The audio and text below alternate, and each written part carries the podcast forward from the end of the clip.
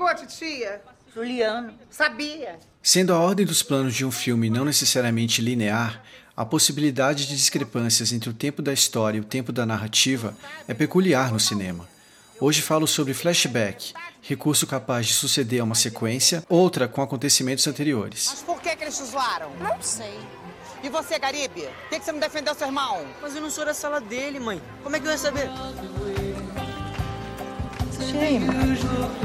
O termo voltar atrás no tempo, popularizada pela palavra inglesa flashback, é a mais banal figura narrativa.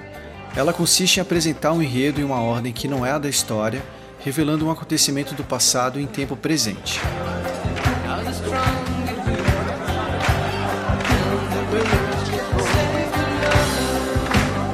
Outra forma análoga é o salto brusco para frente, mais conhecida como flash forward, quando um acontecimento é relatado posteriormente à narrativa.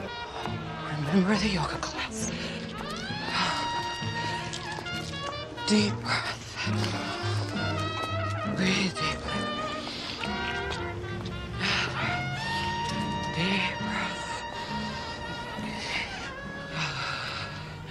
Blue Jasmine, escrito e dirigido por Woody Allen em 2013, apresenta flashbacks na sua narrativa. Os saltos para o passado ocorrem quando Jasmine, personagem interpretada por Kate Blanchett, relembra os momentos quando viveu na alta sociedade ao lado de seu marido Hal, papel de Alec Baldwin. Uh, Hal's taking Danny to Augusta for the Masters, the golf degenerates. I'll be home alone. We'll be back in three days. Os flashbacks empregados no longa apresentam uma característica em comum. Toda vez que a sequência retorna ao tempo presente, a personagem permanece com a cabeça no passado, falando e esboçando reações como se ainda vivesse naquela época. became an instant celebrity on campus. Need your signature on these, baby. Be careful. Don't get hit by a golf ball. That's how Ray Becker died. You know, a little blue bruise on his temple.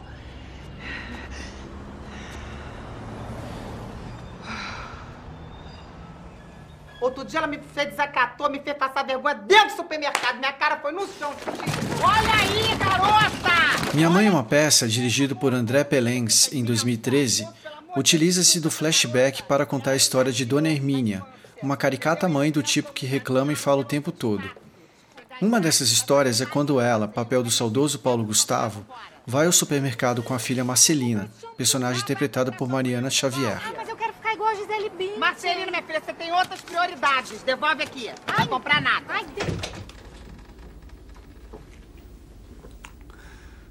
Yeah.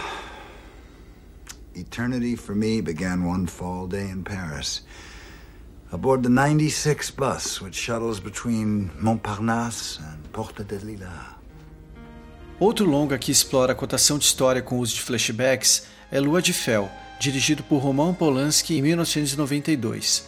Aliás, já falei sobre o longa aqui neste podcast. Um dos flashbacks mais marcantes do filme é quando Oscar, papel de Peter Coyote, relembra quando conheceu sua esposa Mimi, personagem de Manuelle Sené, atriz que até hoje é casada com Polanski.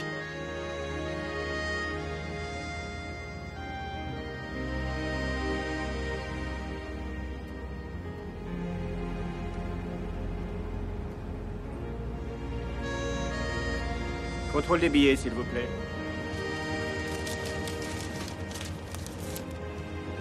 Mademoiselle My name is Joel Barish, and I'm here to erase Clementine Krasinski.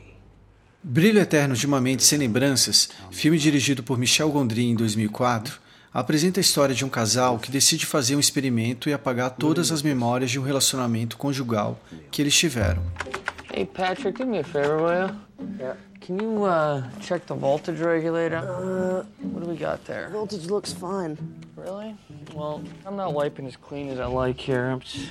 Durante o processo de apagamento, Joel Barish, papel de Jim Carrey, acorda dentro de suas memórias, momento quando longa utiliza-se de flash forwards com maestria. Check the uh, check the connections, please. There you are. O personagem vive literalmente suas memórias, sendo apagadas em sucessivas sequências, como se ele estivesse em um déjà vu. I don't understand what I'm looking at. Why am I standing here and. Oh my god, deja vu. Deja vu.